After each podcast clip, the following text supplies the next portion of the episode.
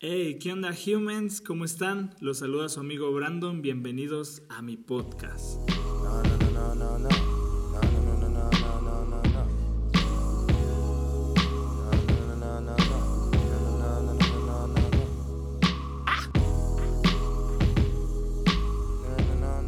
Hola, hola humans, espero que estén teniendo una buena tarde, un buen día, una buena noche, una buena comida, una buena cena, un buen baño, un buen tiempo de ejercicio, un, no sé, un buen viaje, no sé en qué momento ni en qué parte del planeta, del planeta, sí, del planeta, me estés escuchando, pero qué chido, qué chido que entraste a este podcast, a este episodio más en Stay Human. Y sí, eh, para aquellos fieles seguidores de este podcast, este nuevo podcast a mis 50 eh, millones, 50 millones, ¿vieron el acento?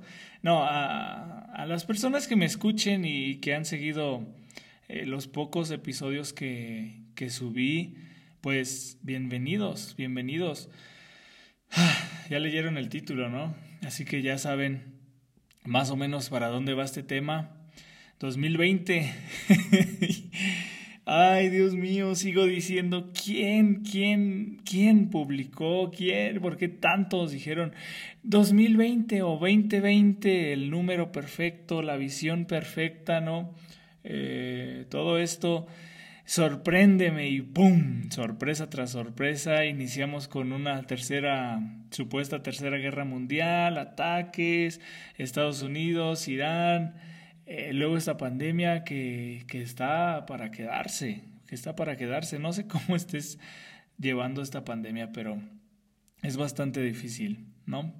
Ah, acuérdense que la esencia de human, de stay human, es ser humano, ser humano y hablar de emociones, sentimientos, las cuales son totalmente válidas. Todo tipo de emociones, tristeza, felicidad, eh, alegría, enojo, todo, todo, todo tipo de emociones y sentimientos aquí son válidos.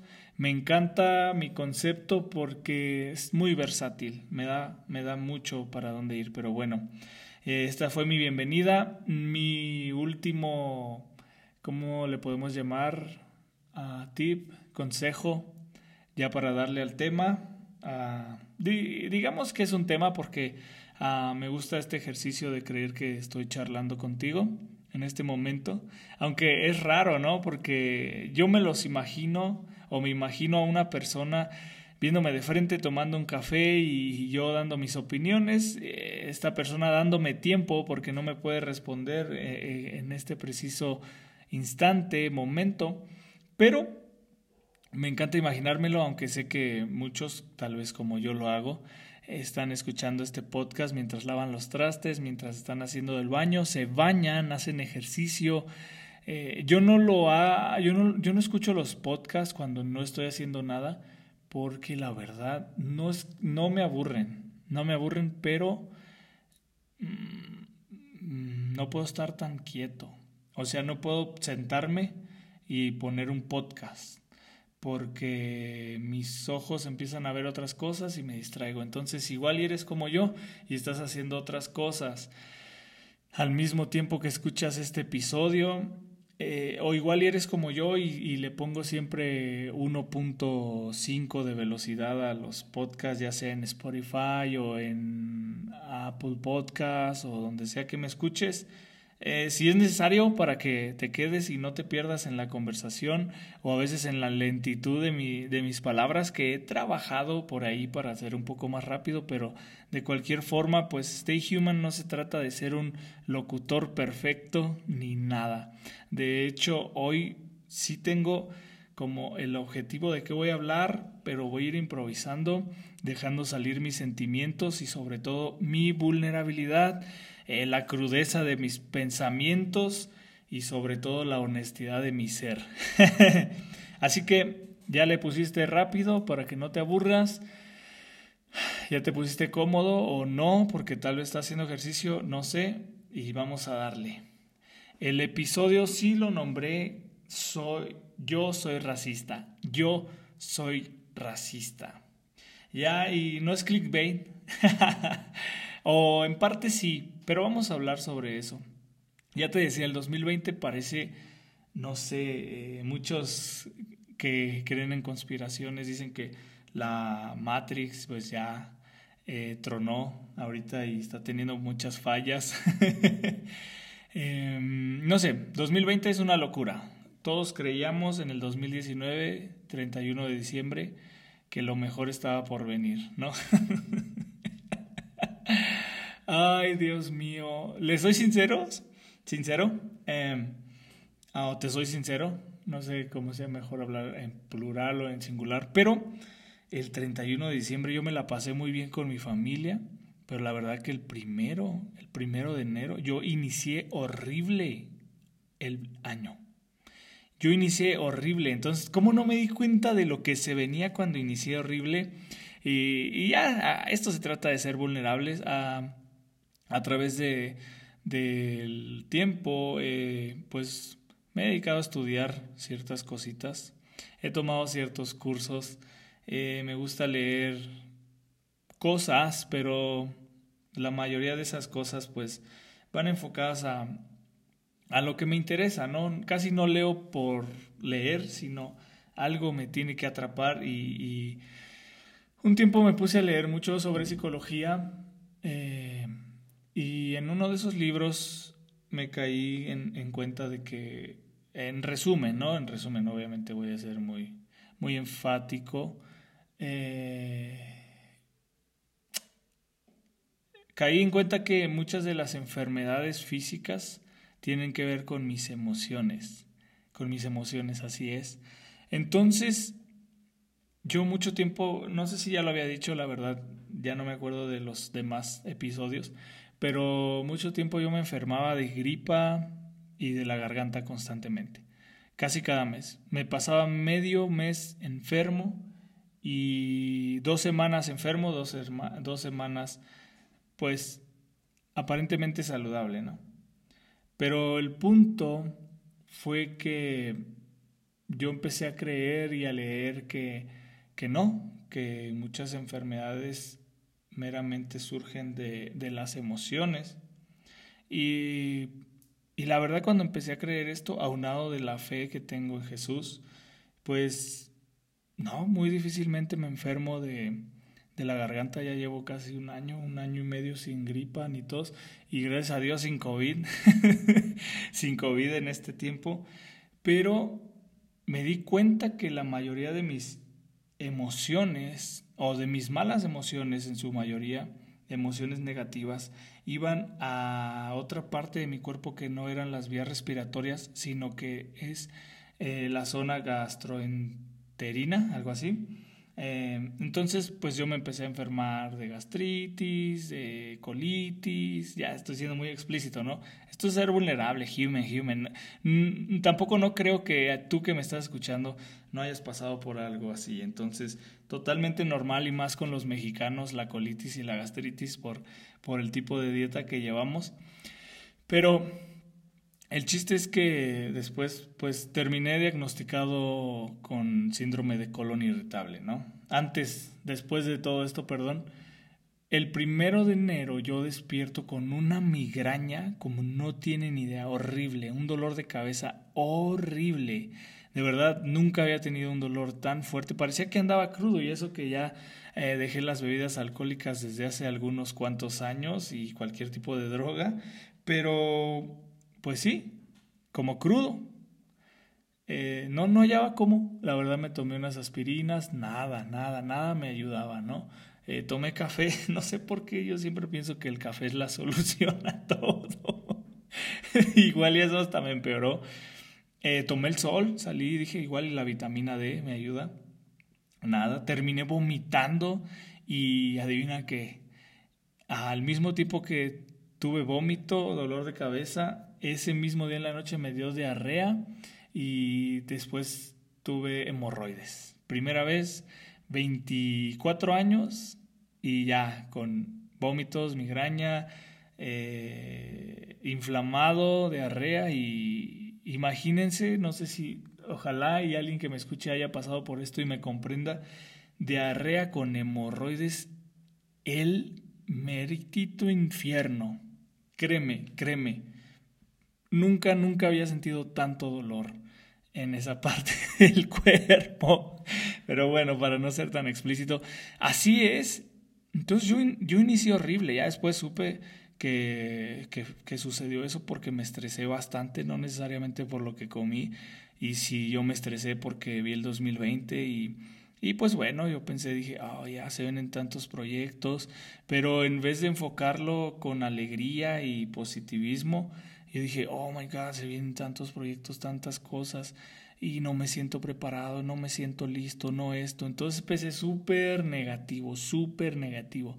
Y bueno, así fue como inicié mi 2020. No me imaginaba que iba a venir todo esto. El día de hoy, yo ya estoy grabando un poquito más tarde. Ya, ya, ya han pasado algunas semanas de, desde el acontecimiento de la muerte de George Floyd, tan sonado, eh, asesinado por un policía que pues decidió someter a esta persona, a George, de afroamericano, y pues bueno, someterlo al punto de, de quitarle la vida, ¿no? De ya. No sé si tú lo has pensado, pero yo he dicho, ¿qué hubiera pasado si tan solo quitaba su rodilla cuando él dijo, no puedo respirar? I can't breathe. Breathe. Disculpen mi inglés. No puedo respirar, no puedo respirar. Y cuando escuché esa frase me vinieron muchas cosas extraordinarias y ya, o sea, no, no me alegré por eso, pero vino a mí algo emocional, mucha tristeza, pero a la vez para mí sí fue como un grito de la sociedad, ¿no? Y literal, parece que todo este año está enfocado a quitarnos la respiración, a asfixiarnos. Pero hablando de ese caso, wow, mm, para mí fue difícil verlo, y a la vez no. Digo, aquí es ser vulnerable y ojalá no tomes a mal mis palabras, pero es que ya con internet he visto tantas cosas que hasta cierto punto uno se vuelve insensible. Insensible y lo ves a través de una pantalla porque es una locura. Puedes estar viendo ese video y después te sale un video de gatitos. O sea, es una locura y nuestra mente poco a poco relaciona esas cosas eh, no, no, le da el peso que, que tienen. Eh, no sé, está horrible. Pasa esto y, se vienen protestas, ¿no? Y en su mayoría pacíficas, pero por ahí pues salen los aprovechaditos, los, no sé, ¿qué, qué puedo llamar? Los que afectan ese movimiento, Black, Black Lives Matter, las vidas negras importan. ¿no? Más o menos, por ahí.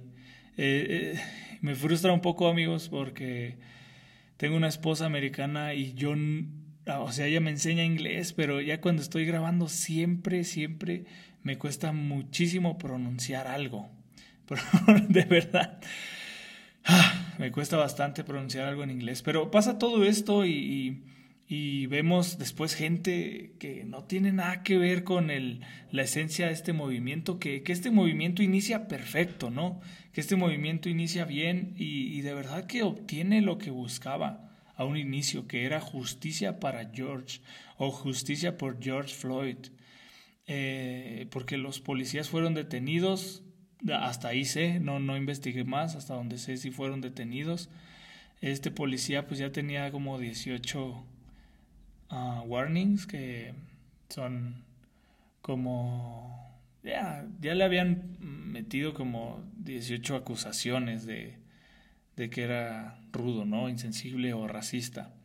Pero pasa todo esto y, de verdad 2020, yo en este momento creo todo el 2020, no sé tú, pero eh, pasa el COVID y un montón de gente se enferma, todo el mundo se enferma.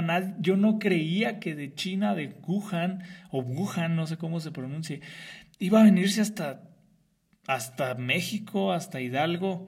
y de repente pues ya estamos todos contaminados, ¿no? Digo, no todos contagiados, pero todo el mundo, en todo el mundo hay casos. Y después vienen las avispas o abejas asesinas, what the heck? ¿Qué está pasando con el mundo? Eh, un montón de personas, no, que este es el fin del mundo, o sea, siempre, ¿no? Siempre no faltan las personas que creen que, que estos son los tiempos finales, ¿no? La verdad yo no me clavo en eso. Pero después viene este movimiento antirracista y, y yo estoy muy de acuerdo en, en, ese movimiento, en la búsqueda de, de la igualdad racial. Este, pero desgraciadamente no siempre he estado de acuerdo. No siempre he estado de acuerdo. Uh, sí me da un poco de pena, pero pues de eso se trata aquí, sincerarme y, y, hasta cierto punto conectar con alguien. Si es que está escondiendo esto, lo mejor que puedes hacer es hablarlo. Y yo lo bueno es que estoy rodeado de un montón de gente que puede escuchar lo peor, lo más oscuro, la, la sombra, lo más sucio de mí y no me va a ir a denunciar, no me va a juzgar, no me va a condenar, no me va a hacer sentir la peor escoria del mundo porque con esas personas que me rodeo mm, y tanto yo creo que el ser humano estamos compuestos de las dos formas, ¿no? De lo bueno y lo malo y, y por lo regular todo el mundo quiere aparentar las cosas buenas y quiere decir lo políticamente correcto y pocas veces decimos lo que verdaderamente pensamos o sentimos y por eso es que yo me atrevo a hacer Stay Human así como va te digo, hoy no traigo muchas notas, no sé lo que va a salir, pero yo me estoy sincerando. Igual ya me estoy dejando de preocupar por muchas cosas que estoy tratando de mejorar la calidad del, del podcast, pero estoy en mi, como ya dije, en mi nueva oficina y pues si pasan carros, perros, se van a escuchar y ni modo. Ya no me voy a estresar porque si no me van a salir hemorroides. Pero pasa todo esto y es una locura. Es una locura. Ahora el movimiento está pidiendo uh, pues que pare el racismo y, y ciertamente ah, me encantaría que parara el racismo. No sé tú, guarda este silencio a propósito.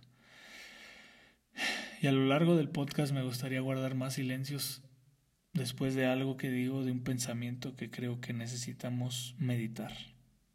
Pero necesitamos tanto dejar de ser tan racistas. Y, y lo que ha pasado con este movimiento es que logró su objetivo, la verdad. El inicio, por lo que iniciaron, se logró. Justicia. Justicia para George. Pero ahorita están pidiendo que pare el racismo. Yo entiendo, yo entiendo, pero pues eso no se puede medir.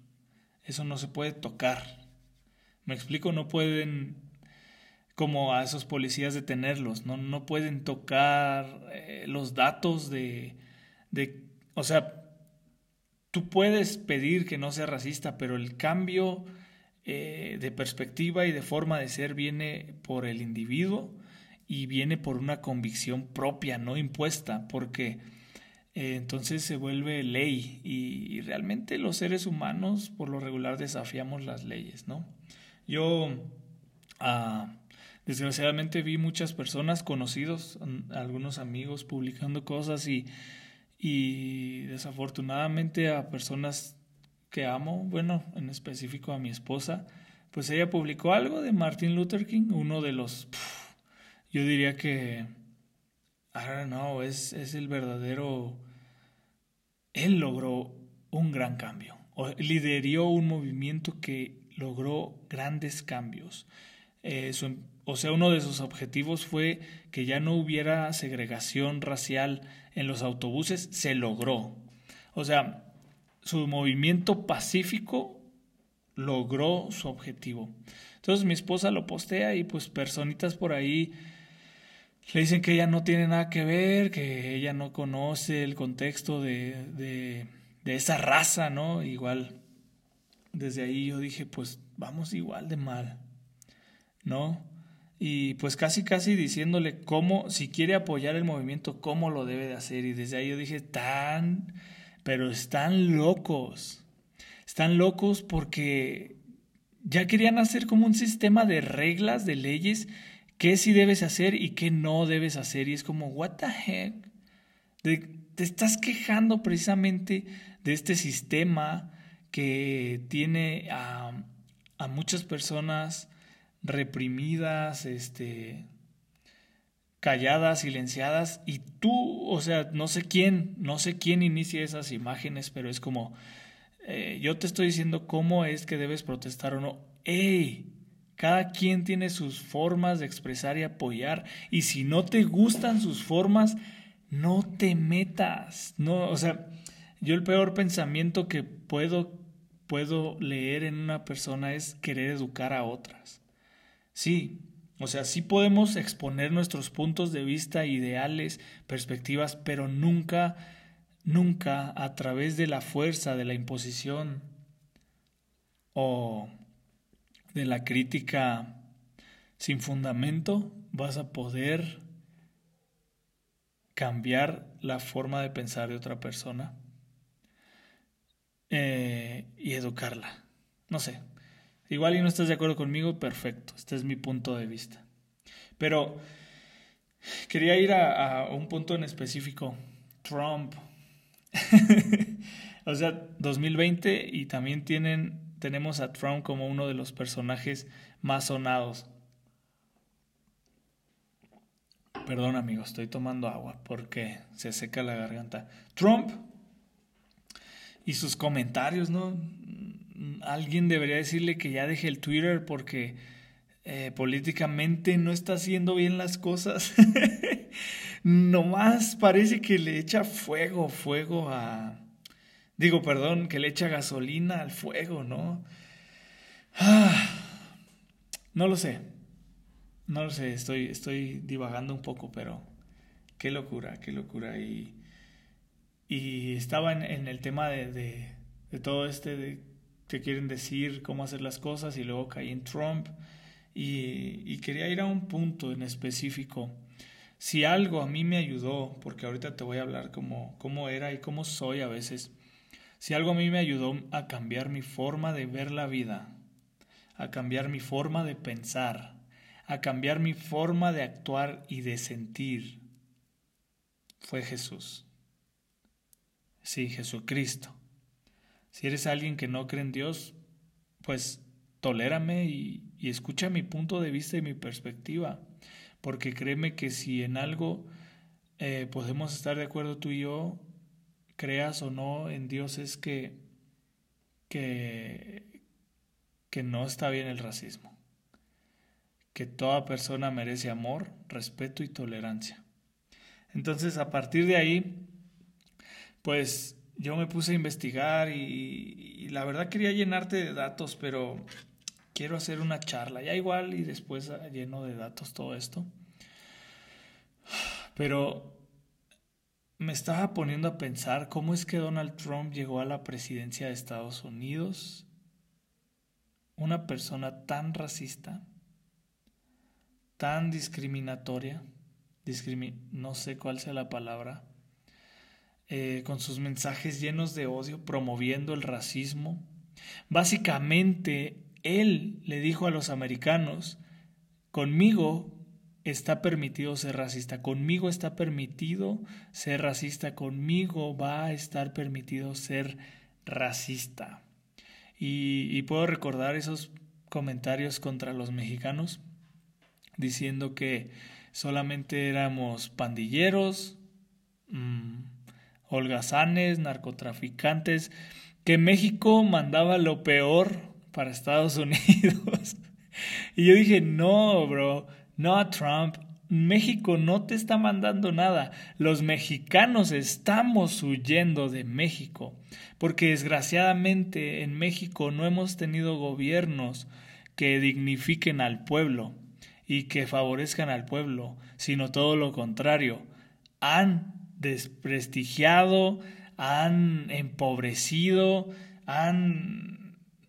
no sé qué más le puedo agregar. le han quitado todo al pueblo mexicano y se lo han quedado y repartido unos cuantos políticos sucios, eh, corruptos y, y no sé qué más. Pero entonces Trump decía todo esto y, y, la verdad cuando antes de que quedara yo dije, nah, pues es chiste, ¿no? ¿Cómo va a ganar alguien que abiertamente es racista? Que abiertamente está diciendo que está bien discriminar a alguien y tratarlos mal y que los va a echar del país, eh, justificando que pues es por el bien de los americanos. No sé en qué cabeza cupo, pero la mayoría de Estados Unidos no son anglosajones o americanos, ¿no? Eh, está lleno de distintas culturas y eso es algo muy, muy chido que me gusta de Estados Unidos. Entonces, Trump y su locura, su racismo expuesto, logró ser presidente y, y uno de los puntos que yo quería tocar o quiero tocar es, yo soy cristiano, entonces Trump también dice que es cristiano, es un metodista cristiano, no, adventista. Y había fotos de él, videos de él en iglesias cristianas, levantando una Biblia, así como le hace ahorita. Se va y se toma fotos afuera de una iglesia católica eh, con una Biblia en la mano. No entiendo para qué carajos hace eso. Puedo llegar a pensar y a suponer por qué pero donde se tomó esta foto antes estaban manifestándose y, los ahuyentaron con gas lagrimógeno. Después llega él y se toma una foto con la Biblia. ¡Qué incongruencia! Es súper incongruente y, la verdad se me hizo bien estúpido la gente eh, que creyó en él, ¿no? Que creyó que él es cristiano o o que iba a manifestar de alguna u otra manera la cultura de Jesús aquí. Sí, es conservador. De hecho, he visto que parte de sus políticas apoya a la iglesia, en lo cual yo no estoy muy, muy de acuerdo. Pero, pues, no me hagan caso, nomás es mi punto de vista. El chiste es que él llega y, y, muchos de sus votos, obviamente se dice que llegó por fraude, pero muchos de sus votos fueron evangélicos, fueron cristianos, fueron, por, fueron hechos por gente cristiana, la cual se convenció solo porque él decía que era cristiano, solo porque él se tomó algunas fotos en iglesias cristianas y porque desgraciadamente algunos ministros, pastores o, o lo que sea que, que fueron y son, apoyaron y hasta cierto punto hicieron un proselitismo para que sus congregantes eligieran a este presidente. Eh, muy desafortunado. ¿Y, por qué digo esto y por qué llego a este punto? Porque se me hace muy absurdo creer que porque alguien diga que es cristiano y levante su Biblia, pues ya se tenga que dar por hecho que lo es. Y bueno, cualquiera puede decir que es cristiano y si él dice y esa persona dice que lo es, lo será. Pero el punto aquí es que él llegó a la presidencia y al mismo tiempo que decía que era cristiano, al mismo tiempo estaba discriminando razas. Y desde ahí tú te puedes dar cuenta que no tiene nada que ver su mensaje con el mensaje de lo que es el cristianismo, el mensaje central que es Cristo, que es Jesús. Y Jesús manifestó cómo era la cultura del reino aquí en la tierra. Y la mayoría de su cultura lo que más énfasis hace es en el amor al prójimo. Entonces dime tú qué amor al prójimo va a existir cuando tú le estás diciendo y promoviendo el odio de un grupo de personas hacia otro grupo de personas simplemente porque son diferentes a ti. En lo absoluto. Pero Trump no es el único. De hecho, hay un grupo de personas que apoyan a, que han apoyado a lo largo de la historia hasta dictadores.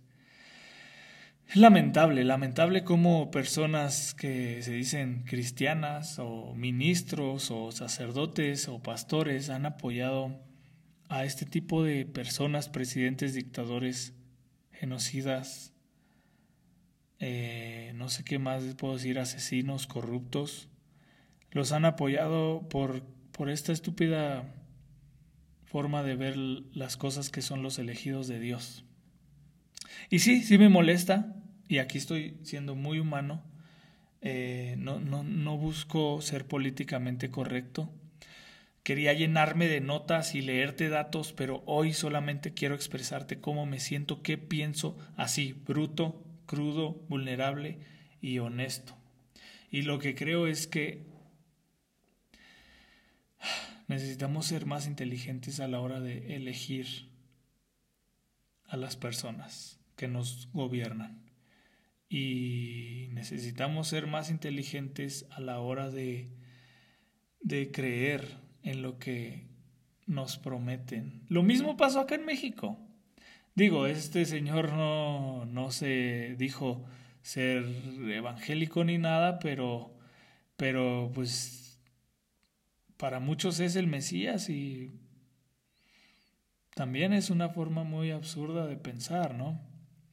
En este caso, creer que un ser humano es el que te va a salvar, te va a sacar de pobre, pues también es un pensamiento que para nada te va a beneficiar y, mucho menos va a beneficiar al país.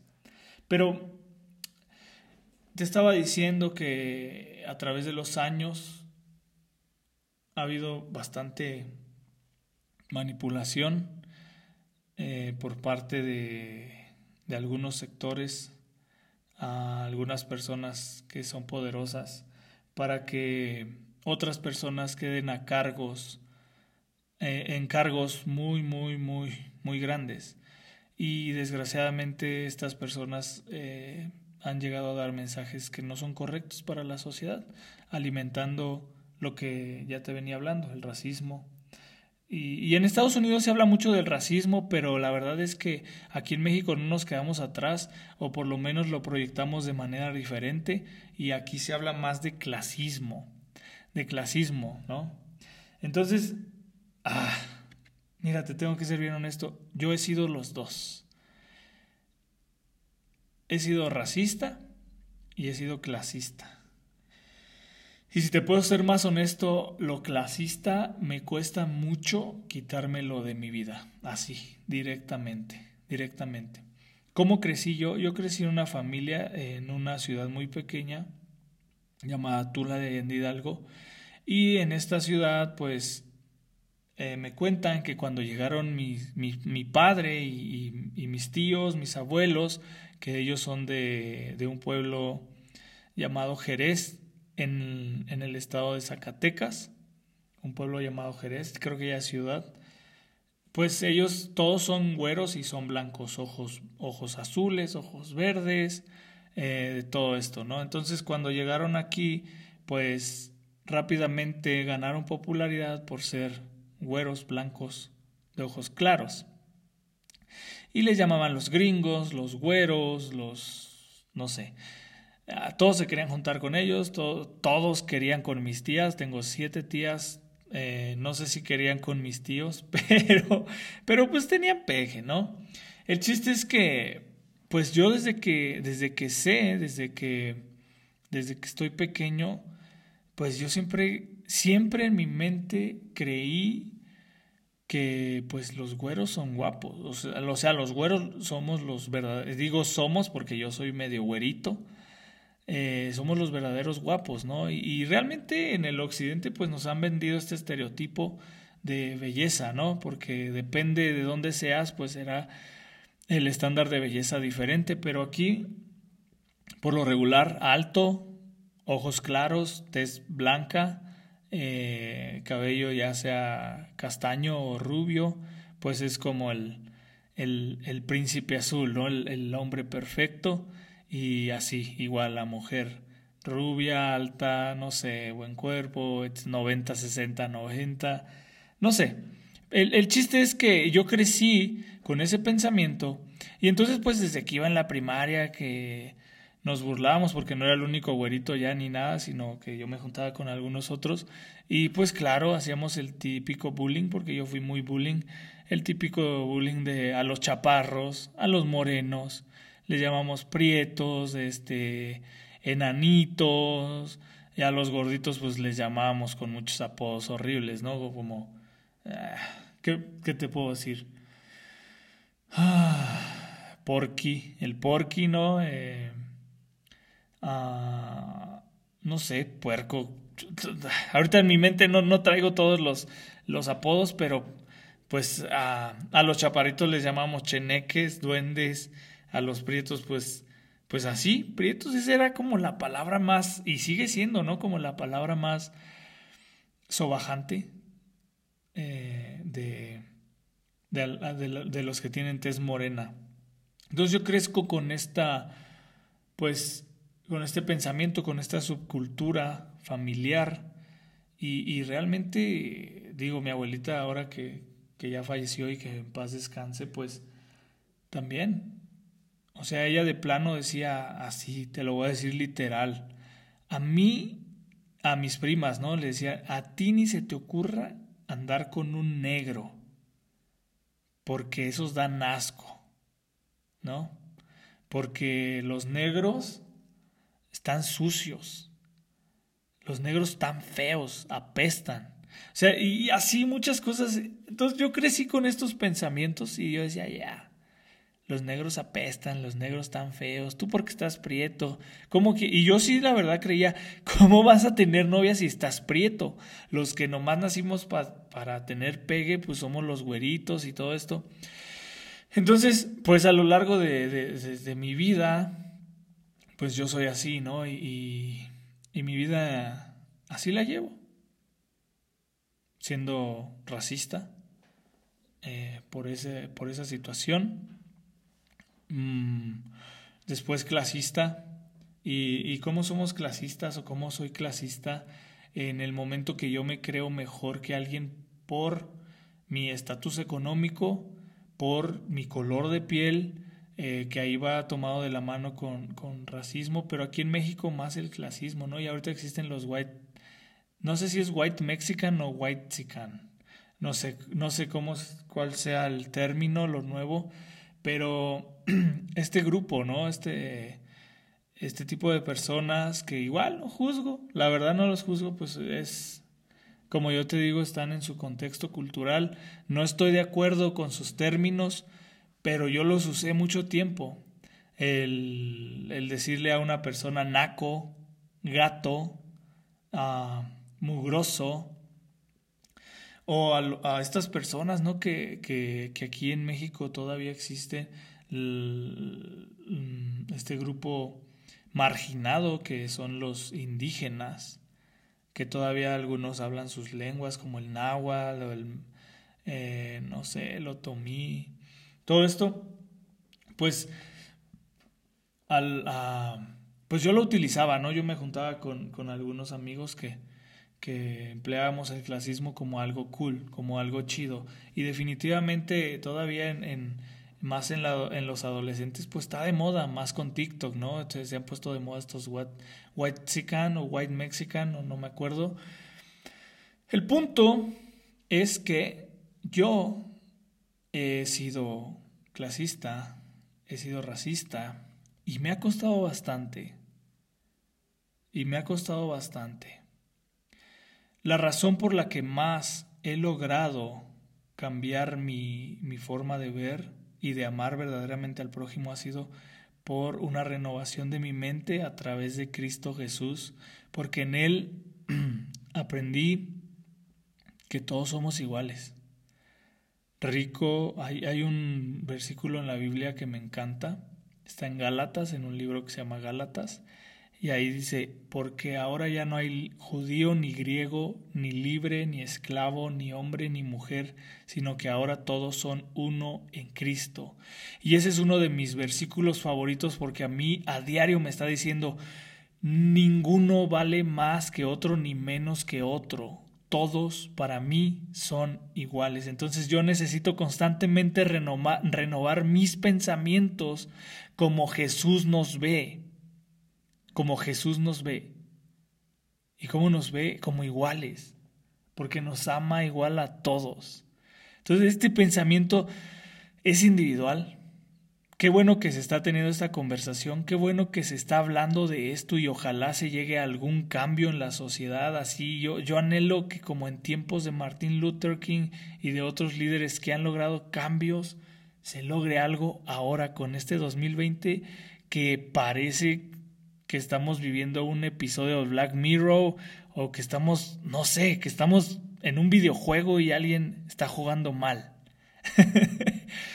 Pero ya, yo, yo, yo siempre te he dicho aquí es, es, es necesario ser human, ser vulnerable, ser honesto y, y, también encontré que después de esto, después de estar superando el racismo, de ser racista por parte de mi subcultura, después me mm, tomé de pareja o estoy de pareja con, de esposo con, con una americana, ella es chicana, americana, mexicana pero, y esto ya es muy, muy, muy vulnerable, muy honesto. Eh, pues obviamente ella convivía en Estados Unidos con gente de diferentes razas, ¿no? Si así le podemos llamar, de diferentes culturas. Y, y, aquí ah, me da un poco de pena, pero bueno, vamos a tirarlo. Yo me di cuenta que empecé a volver a ser racista, aún con lo que te acabo de decir del pensamiento de Jesús que yo ya conocía, empecé a volver a ser racista por envidia y por celos. Y aquí cada uno, si te conectas conmigo y, si muy dentro de ti dices, sí, yo todavía soy racista, o si no, discúlpame por ser tan honesto, pero yo me di cuenta que empecé a ser racista por envidia y por celos porque él me dijo que ella, ella eh, le gustaban artistas afroamericanos y entonces, pues, para serte honesto, yo me empecé a comparar y, la verdad, no sé cómo funciona esto. Hay algunos estudios eh, antropológicos, biológicos, donde según, según demuestran que sí hay una raza más privilegiada, según, aquí yo no, yo no, yo no tengo el dato certero, eh, y, y, que si hay alguna raza, yo, yo considero una raza privilegiada en, en cuestión física, pues son la raza negra, ¿no? Tú los ves y la mayoría son fornidos, son, son fuertes, son grandes, eh, grandes en todos los sentidos, ¿no? Entonces, según mis complejos, porque aquí también te hablo de eso, ya ya me estoy dejando ir, ya me estás conociendo más. Eh, pues yo me empecé a sentir muy inseguro.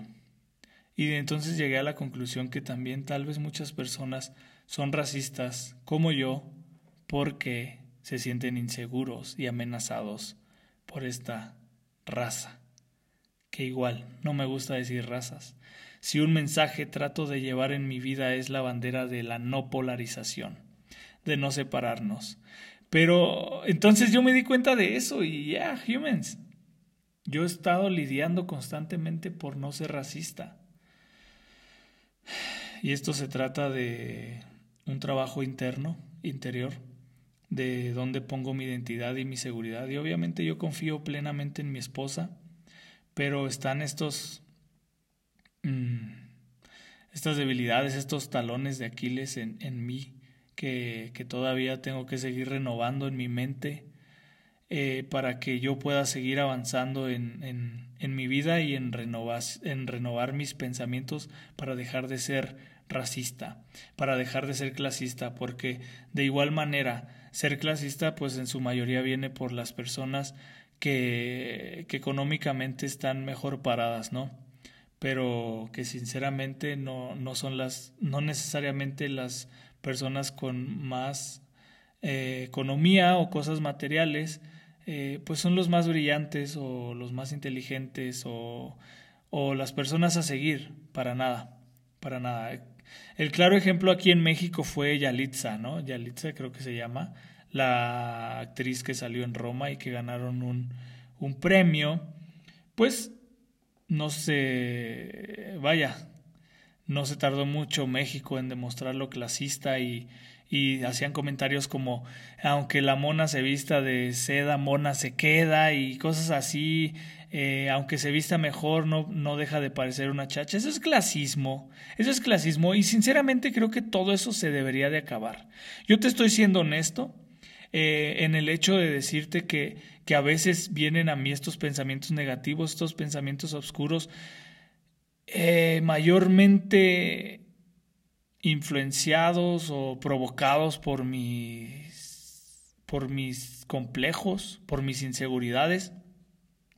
Pero en definitiva yo estoy en contra del racismo y, y, no me quiero callar.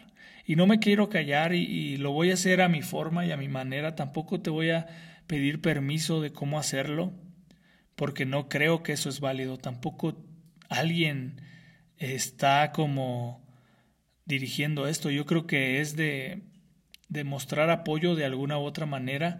Y aunque yo te he dicho que tengo este lado oscuro, este lado negativo, no precisamente eso me define. Yo nunca he creído que, que una parte de ti te define, sino que pues tenemos estos pensamientos, estos lados, y que yo sinceramente los quiero erradicar de mi vida. O sea, quiero dejar de ser una persona clasista. Tal vez no lo soy tan expuesto externamente, pero en el interior, pues sí, a veces me llego a sentir mejor. Y cómo no, yo lo tengo que aceptar. Yo soy parte del racismo sistemático en el cual soy privilegiado no porque así lo quise, sino porque pues así nací en un lugar donde desgraciadamente el sistema le da mayor privilegio a una persona que es que es güera, que es de ojos claros, eh, en mi caso, yo sí vi privilegios en la escuela, tampoco he usado tanto mi cuerpo como para obtener grandes privilegios. De hecho, yo me quedé con los dientes, dientes chuequitos para ser muy, muy, muy europeo. Pero para nada. O sea, ya, yo sí soy privilegiado, lo entiendo, lo entiendo, acepto eso tampoco me voy a sentir menos, tampoco voy a caminar con la cabeza agachada para que alguien se sienta mejor para nada. Voy a levantar mi cara para ver frente eh, de, de, cara a cara a otros y animarlos a, a luchar por la igualdad, por la equidad, por el amor, por la tolerancia y el respeto. Y sabes, a ti que me escuchas y, si conectaste conmigo en algo, ¿qué tal si dejamos de ser tan indiferentes? Porque a veces en temas como estos, en temas como, como el racismo, clasismo, como el machismo, como lo es el feminismo, que yo desgraciadamente, desafortunadamente también di malas opiniones y me moví mal y, y tampoco estoy de acuerdo en que me digan cómo apoyar o no, pero eso es otro punto. A veces somos fríos, a veces somos hasta indiferentes con, con algún tema o algún problema o algún movimiento hasta que esto se torna personal, hasta que a este problema, hasta que a esta situación le pones un nombre y le pones y le metes sentimientos, ahí es cuando cambia tu perspectiva. Porque sabes que el ser humano necesita más empatía y menos indiferencia, necesita más compasión y menos condenación. A mí me pasó con el feminismo. Hasta que un día me puse a pensar, porque yo un tiempo como que me hice antifeminista y, y, y ya a veces tiraba hate, eso lo acepto, pero después tuve que entender que obviamente, obviamente, tal vez no, estaba, no estoy tan de acuerdo con muchas cosas del movimiento, pero con lo que sí estoy totalmente de acuerdo es que es horrible y, que, y que sí se debe hablar con voz alta. Eh, el hecho de que en México hay tanta violencia contra la mujer es, es terrorífico. Es terrorífico y, y no le había agarrado tanta empatía y compasión hasta que tuve que ponerme en los zapatos de las mujeres y, tuve que ponerle nombre y pensé en mi madre, en mi esposa, en mujeres que amo y dije, wow, O sea, mira, se, me está poniendo la piel de gallina, ¿no? Pero es que necesitamos más empatía. Necesitamos más compasión. Ya no necesitamos racismo. Ya no necesitamos clasismo ni machismo. Ya no necesitamos más indiferencia. Ya no necesitamos más odio. Necesitamos más empatía, más amor, más equidad, más respeto, más tolerancia, más compasión. Necesitamos más humanidad. Humans. Con esto termino.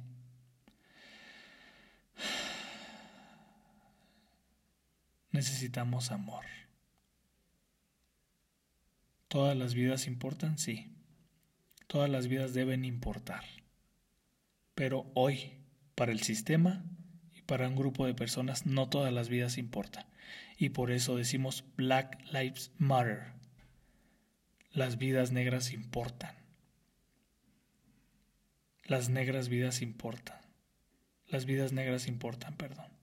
Sí, todas las vidas deberían importar, pero no. Hoy no. Hoy para el sistema y para un grupo de personas, algunas vidas valen e importan menos. Y por esto sí voy a luchar. Porque todas las vidas importen. Porque las vidas negras importen porque los indígenas importen, porque los menos privilegiados importen, porque los que están marginados importen, porque todos somos uno y todos valemos lo mismo. Human, human, gracias. Muy bien. Y si tienes algo que decirme, me puedes contactar, ya sea por este medio, por donde me estés escuchando, o por Instagram en la página de Stay Human. Que tengas un excelente día, una excelente tarde, una excelente noche, eh, una excelente rutina, no sé, lo que tengas, que sea excelente, pero, pero por sobre todo, trata de tener compasión y trata de tener más empatía. Solo como consejo. Soy tu amigo Brandon, un humano más.